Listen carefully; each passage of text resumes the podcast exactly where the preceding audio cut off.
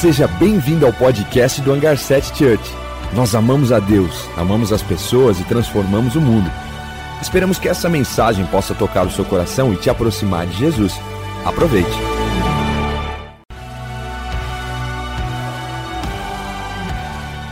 Seja bem-vindo ao podcast do Hangar 7 Church.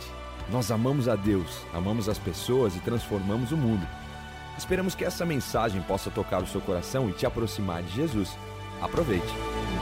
A gente tem falado sobre os reis e essa série Kings começou é, com a palavra sobre Salomão, depois a gente ouviu sobre o rei Davi, o rei Saul e sobre o rei Josafá e agora a gente vai falar do rei dos reis. A gente vai falar de Jesus. E o povo de Israel, eles não tinham rei no início, eles não tinham um rei que o representasse. Ao contrário, eles eram representados pelos juízes e eles eram representados por profetas, mas o Senhor queria ser o rei desse povo, o rei dessa nação, o verdadeiro rei de Israel. Mas o povo de Deus ali, representado por Samuel, Samuel estava envelhecendo e os seus filhos ali é, não estavam representando esse sacerdócio. E o povo começa a pedir um rei. É quando Saul, Saul chega ao trono. Samuel se entristece, talvez porque os seus filhos não corresponderam a esse sacerdócio. Mas o Senhor se entristece porque ele disse: Ei Samuel, não foi a vocês, não foi a você que o povo rejeitou, mas foi a mim. Minha oração hoje é que a gente tire qualquer coisa que esteja nos fazendo rejeitar o Senhor, ao contrário, que nosso coração se volte ao Senhor em quebrantamento, em amor, em bondade, em fidelidade ao nosso Deus, porque Ele merece a nossa fidelidade. E Saul, ele reina, ele vence as batalhas do Senhor, mas o coração dele se torna obstinado. Por conta disso, por conta desse orgulho, o Senhor procura um homem segundo o coração de Deus e ele encontra Davi. A gente ouviu sobre Davi, o coração de Davi, o coração quebrantado de Davi. Nós aprendemos tanto e eu quero sempre ter um coração quebrantado. E o Senhor promete a descendência de Davi um reino eterno. E a gente vê depois de Davi, Salomão, e, e, a gente vê alguns reis que erraram. Salomão errou no final da sua vida, ele coloca altares para outros deuses ali na nação. E demora muitas e muitas gerações para o povo voltar de volta ao Senhor. Como a gente ouviu do rei Josias, que se voltou ao Senhor, que reformou o templo, que leu a palavra, que levou a palavra para o povo. Eu quero ser, eu quero reinar em vida para receber a palavra e levar a palavra ao povo. E como resposta à promessa do Senhor, o Senhor envia o seu rei, o Rei dos Reis e o Senhor dos Senhores, o prometido de Israel, o Messias, não apenas dos judeus, mas de todas as nações. Isaías 9, o profeta Isaías, em Isaías 9, 6 ao 7, ele diz: a promessa é feita, e ele diz assim: porque um menino nos nasceu e um filho nos foi dado. O governo está sobre os seus ombros, e ele será chamado maravilhoso conselheiro, Pai eterno, príncipe da paz. Ele estenderá o seu domínio e haverá paz sem fim sobre a terra e sobre o trono de Davi e sobre o seu reino, estabelecido e mantido em justiça e retidão desde agora e para sempre. Essa foi a promessa do Senhor lá no Antigo Testamento e a gente vê o Senhor chegando como prometido de Israel. A gente vai falar sobre o Rei dos Reis hoje. Não um rei, a gente não vai falar como a gente ouviu, que era um rei como ele chegou ao trono. Não é disso que nós vamos falar, porque Jesus ele não chegou ao trono, ao contrário, ele saiu do trono. Ele deixou a sua glória, ele deixou a glória e o trono eterno. As moradas celestiais. Ele deixou esse lugar de glória e se humilhou para habitar como homem para viver como homem, para viver nessa terra como eu e você. Ele conheceu o nosso sofrimento, A Bíblia chama ele de homem de dores, que conheceu a dor que a gente passa, que conheceu a, a aflição da nossa alma. Esse é o nosso Jesus que deixa esse lugar poderoso e glorioso, onde existe paz eterna, onde a paz reina. Ele deixa esse lugar para viver como nós. Ele humilha a si mesmo. O próprio Deus sai dessa posição celestial para se tornar homem como nós. Se eu tiver que colocar um ponto número um hoje, seria a humildade de Jesus. A humildade que colocou Jesus neste mundo, habitando neste mundo como um homem. Ele era 100% homem, também 100% Deus. Mas como homem, ele vive nessa terra com todas as dores que nós passamos. Ele sabe pelo que você está passando hoje. Nós não temos um sumo sacerdote, a Bíblia diz que não pode se compadecer de nós, ao contrário, ele é um homem de dores e que sabe o que eu e você estamos passando.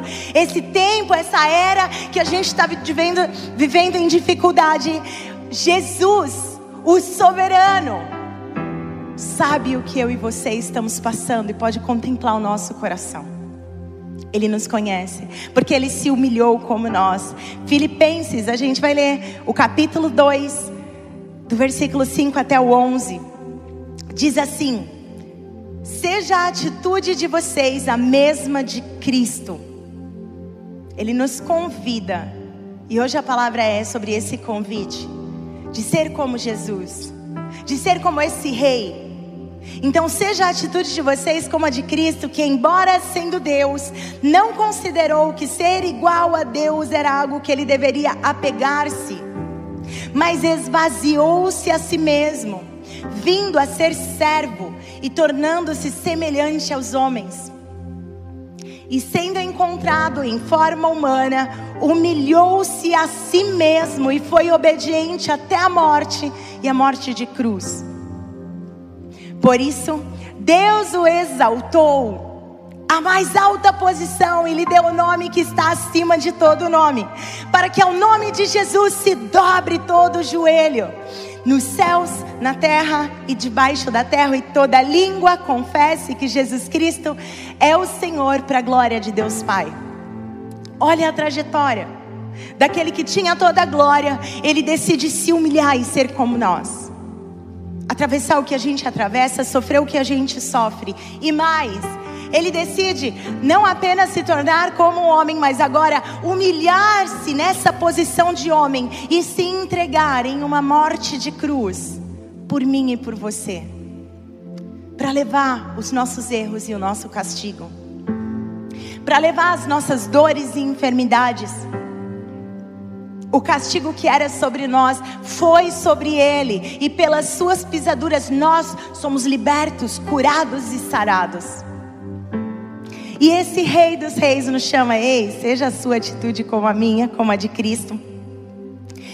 Esse Jesus humilde, com um coração quebrantado, com um coração obediente, nos convida a ser como Ele. Em Mateus 11, versículo 29 e 30 diz: Tomem sobre vocês o meu jugo. É Jesus que está dizendo isso, ele nos convida a tomar o jugo dele e aprender dele. Tomem sobre vocês o meu jugo e aprendam de mim, pois eu sou manso e humilde de coração, e vocês encontrarão descanso para as suas almas pois o meu jugo é suave e o meu fardo é leve. Jesus, não como um tirano, não como um soberano, ao contrário, ele diz assim: Ei, eu sou manso e humilde, aprendam de mim. Se você aprender a minha mansidão e a minha humildade, você terá alívio na sua alma. Isso é verdade, isso é realidade. Quando eu vejo que eu estou aflita e quando eu vejo que eu estou sofrendo, quando a minha alma está sofrendo, eu vejo que está faltando mansidão e está faltando humildade no meu coração. Quando eu me volto ao Senhor e busco a Ele,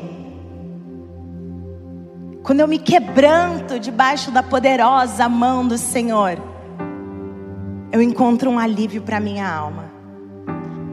E esse alívio o Senhor tem para nós. E nesse texto ele fala assim: Toma o meu jugo, porque o meu jugo é suave e o meu fardo é leve. E se a gente for pesquisar o que é jugo e o que é fardo, Naquela época, para carregar um peso muito grande na agropecuária, eles colocavam um jugo sobre dois bois. Se o fardo que eles fossem levar é, fosse muito pesado, eles colocariam mais bois ali e mais jugos ali para conectar os bois, puxando esse peso, esse fardo. E o convite que o Senhor faz para nós é: ei, Aprenda de mim que eu sou manso e humilde, porque o meu jugo é suave e o meu fardo é leve.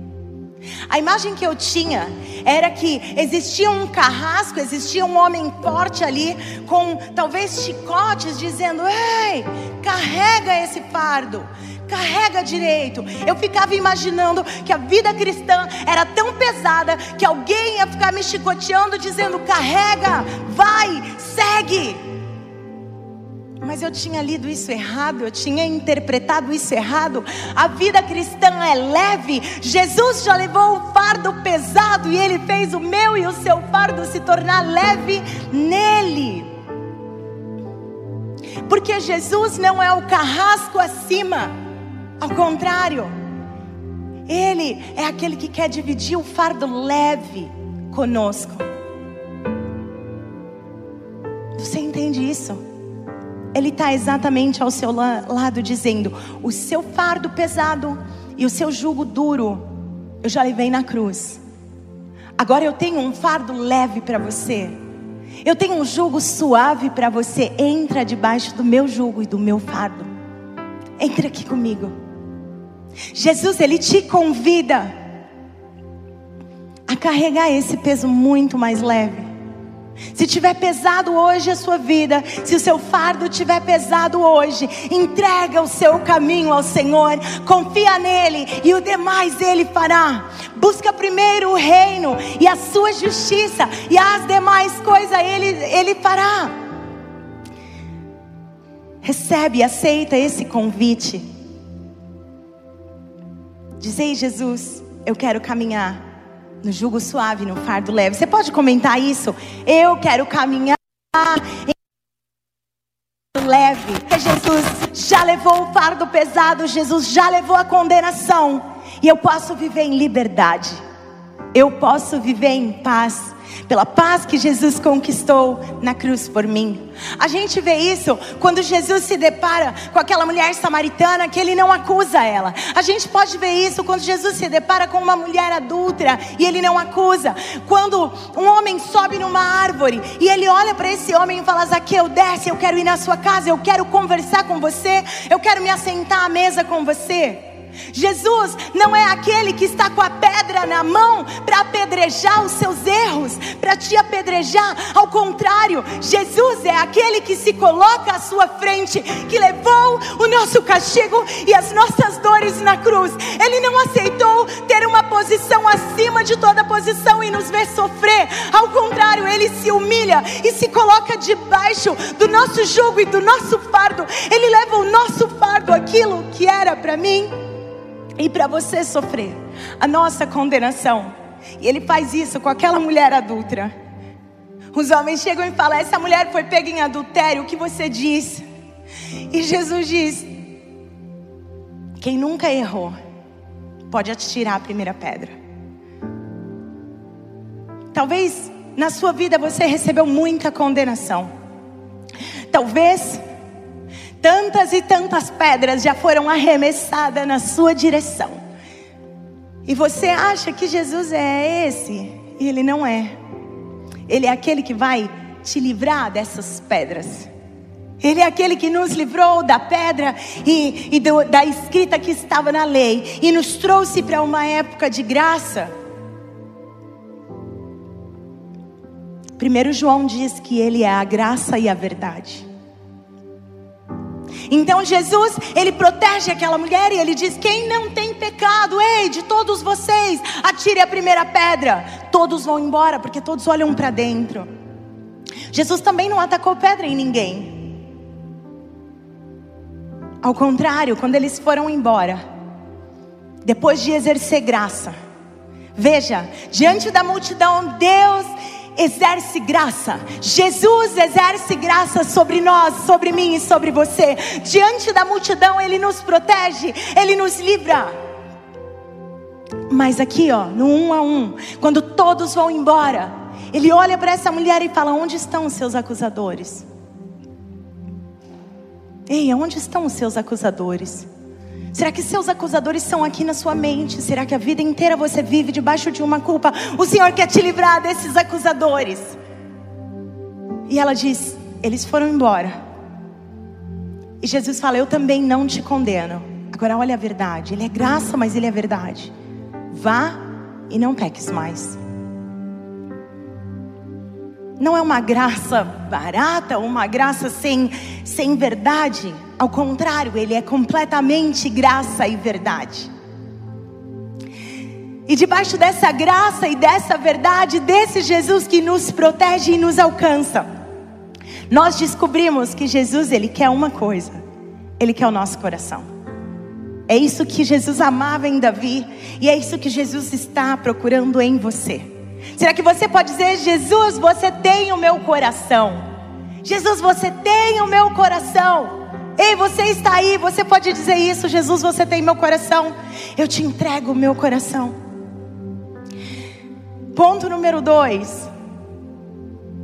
Jesus tem um reino e ele veio trazer esse reino, ele veio introduzir esse reino a nós. Quando Jesus estava perante Pilatos, antes de, de, morrer, antes de ser levado à cruz, antes dele se entregar, Jesus diante de Pilatos, em João 18, 33, a gente vai ler o versículo 33 e o 36. 33 diz assim: Pilatos então voltou para o pretório e chamou Jesus e lhe perguntou: Você é o rei dos judeus? 36. Disse Jesus: O meu reino não é deste mundo. Se fosse, os meus servos lutariam para impedir que os judeus me prendessem, mas agora o meu reino não é daqui. Jesus ele veio trazer um reino e os seus discípulos estavam confusos, os judeus estavam confusos, todos pensando que era um reino dessa terra, todos pensando que ele iria lutar e conquistar Israel de volta, libertar Israel do, do reino do, dos romanos, do império romano, para trazer de, de volta esse reino físico. Mas Jesus estava falando de um reino espiritual. Jesus estava falando: Ei, eu posso reinar o seu coração. Eu posso reinar a sua vida. Você recebe e aceita o meu sacrifício. Jesus morre por isso. Você sabe que a grandeza dos reis era quanto e quanto de conquista eles conquistavam e quanto eles abriam e ampliavam o seu reino? Você sabe que o povo se sentia amparado por um rei que fosse a guerra à frente deles? E o nosso rei Jesus fez tudo isso. Ele não ficou assentado num trono, vendo seu povo perecer, ao contrário, ele desce e vai lutar a nossa guerra. Que não é uma guerra contra tal nação ou tal situação, é uma guerra eterna que ele lutou e venceu eternamente. E nós temos vitória no nome de Jesus. É a guerra da vida eterna ou da morte eterna que ele venceu por mim e por você. E Jesus morre e ressuscita. E os seus, e os seus discípulos perguntam para ele em Atos 1,6: Senhor, será neste momento que você vai restaurar o reino a Israel?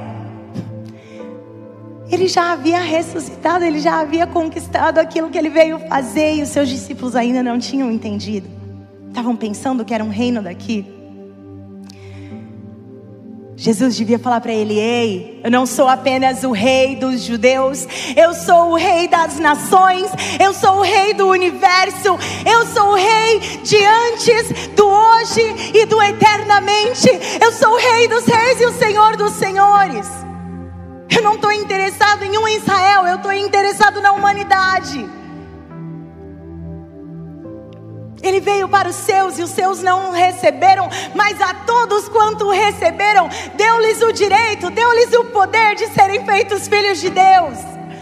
Aos que creram em seu nome, eu e você, você crê no nome de Jesus, nós temos o direito de ser chamados filhos de Deus pelo sacrifício de Cristo. E Ele nos traz um reino para viver nesta terra o soberano de todos os reis da terra, um reino incorruptível. Olha o que diz em Hebreus 12, 28 e 29. Portanto, já que estamos recebendo um reino inabalável, sejamos agradecidos. E assim adoremos a Deus de modo aceitável, com reverência e temor. Pois o nosso Deus é fogo consumidor. E eu ficava pensando, o que significa isso? Ser um fogo consumidor. Mas eu fico pensando na paixão de um Deus que não ficou lá na eternidade se assentado no trono de glória, mas ele desce, se humilha. Isso é fogo consumidor, isso é paixão consumidora, isso é amor que consome a si mesmo. Ele se entrega, e não apenas isso, mas ele se entrega com morte de cruz. Isso é fogo consumidor. Eu quero me entregar a esse fogo consumidor para que Ele consuma tudo que há em mim que não o agrada, tudo que há em mim que ainda não foi consumido pelo Seu grande amor. Eu quero me entregar a Ele para que toda a minha vida seja uma honra e uma glória a Ele. E eu vou falar sobre o seu povo, ponto número 3, o seu povo. Primeiro a humildade de Jesus, depois o reino de Jesus, agora o povo de Jesus, o povo que ele veio trazer de volta, que ele veio conquistar, que ele veio libertar, que ele veio salvar. Essa paixão que ele tem por nós, que ele nos chamou. Lá na época de Moisés, ele já havia nos chamado como um reino de sacerdotes, como reis e sacerdotes. Ele nos convida a este lugar de reino. Quando nós não éramos merecedores. Ele se entrega por nós. Olha só o que, que diz em Romanos 5,17. Lembra Adão? Lembra o erro de Adão? O que aquele erro desencadeou por toda a humanidade?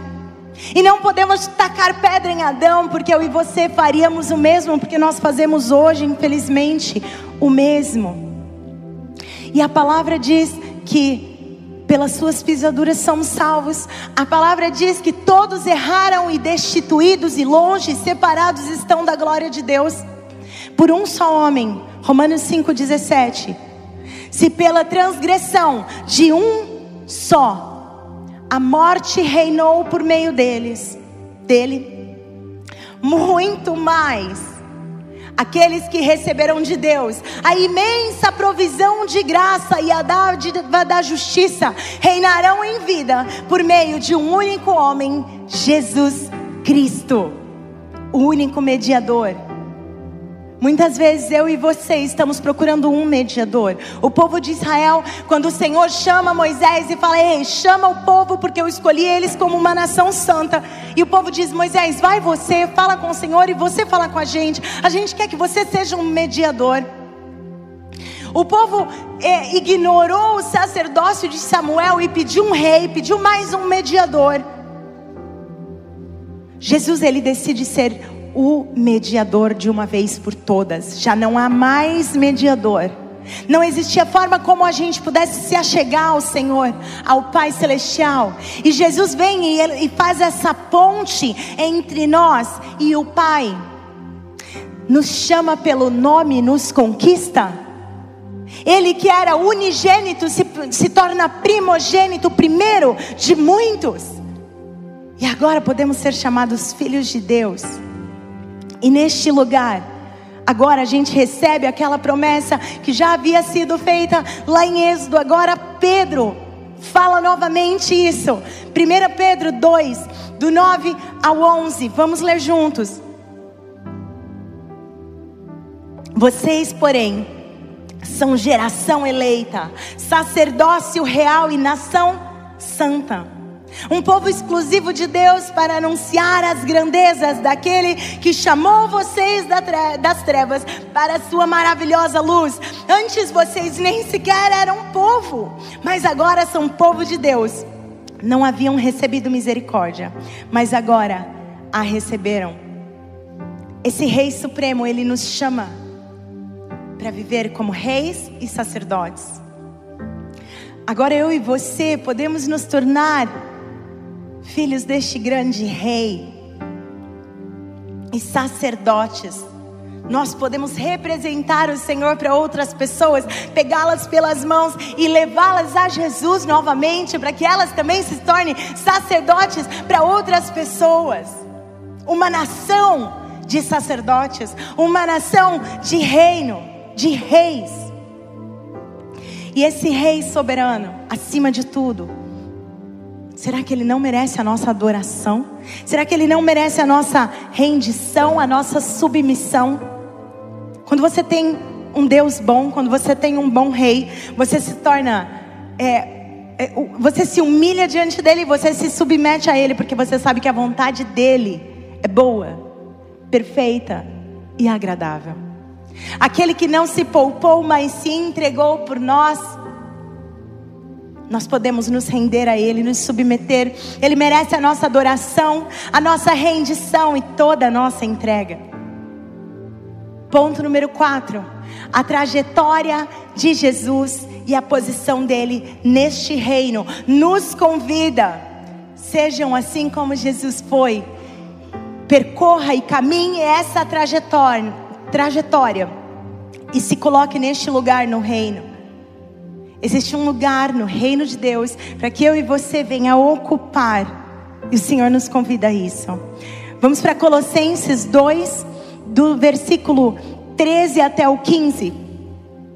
Olha isso. Todos nós estávamos mortos em nossos erros, em nossas transgressões, todos. Porque a palavra diz que o salário do pecado é a morte, não é um pouquinho morto, é morto. O salário do nosso erro, das nossas mentiras e do nosso engano é a morte. E Jesus veio nos livrar de toda essa morte para nos dar vida. E o salário que nós recebemos quando a gente erra, que era a morte, Ele veio levar esse salário e essa condenação sobre nós. Ele veio colocar sobre ele. Olha o que, que diz em Colossenses 2, do versículo 13 ao 15. Quando vocês estavam mortos em pecados e na incircuncisão da sua carne, Deus os vivificou juntamente com Cristo.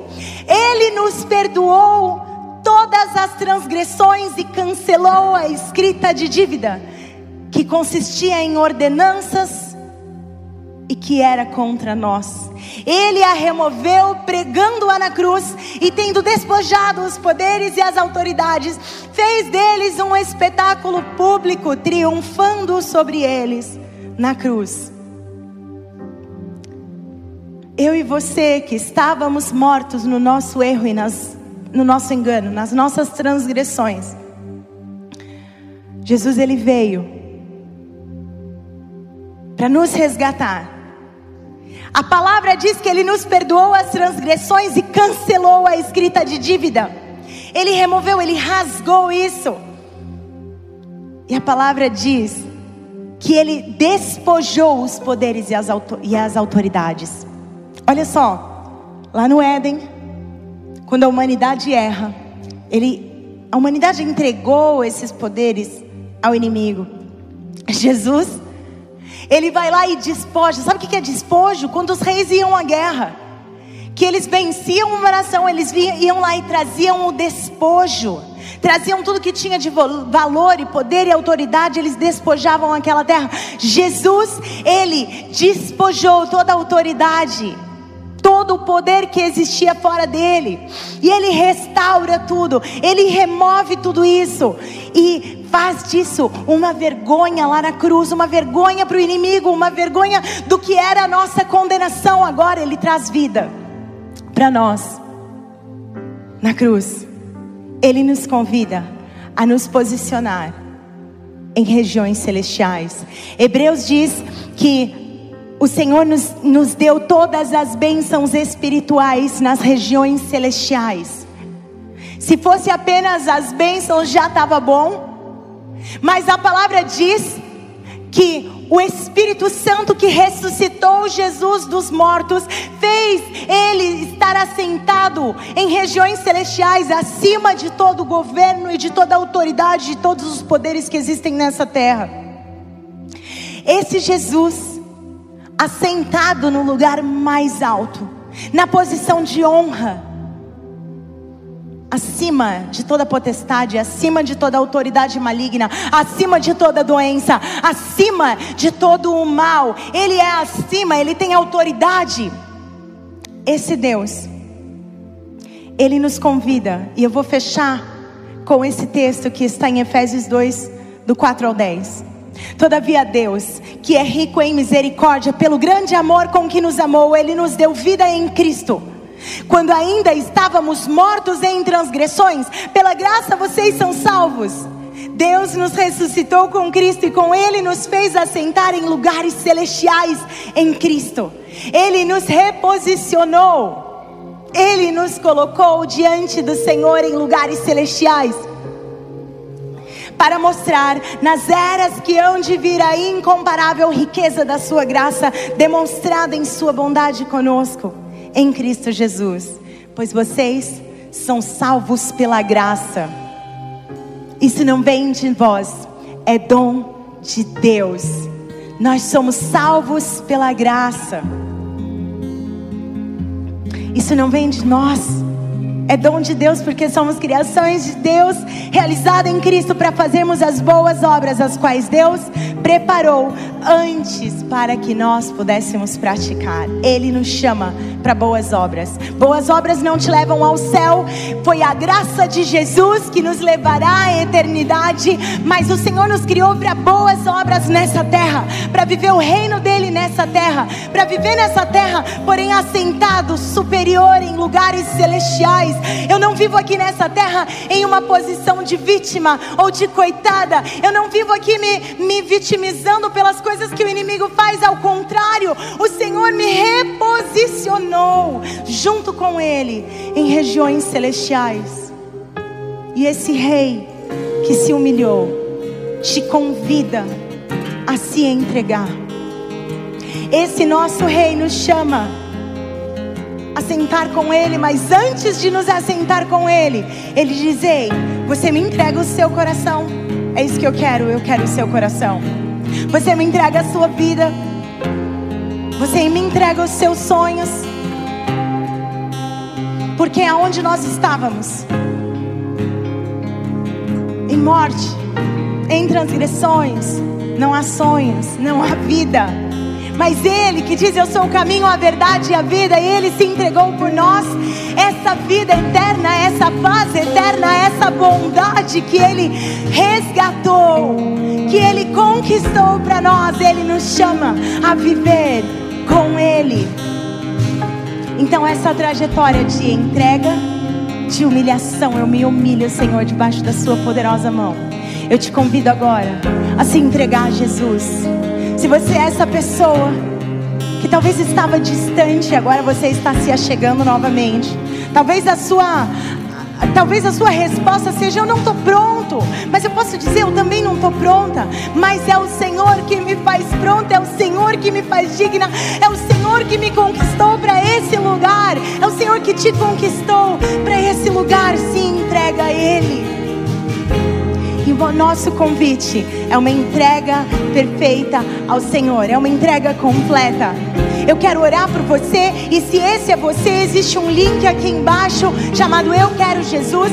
Vai nesse link, clica lá, nós queremos te conhecer e ser família com você. Mas não apenas você que está chegando agora e está ouvindo a mensagem de salvação de Jesus pela primeira vez, mas todos nós queremos Jesus. O convite é: entrega o seu caminho a Ele, confia nele. E as demais coisas Ele vai fazer. Entrega a esse rei que é bom, a esse rei que lutou as nossas batalhas e venceu as nossas vitórias. Nós temos vitória com Ele, em nome de Jesus.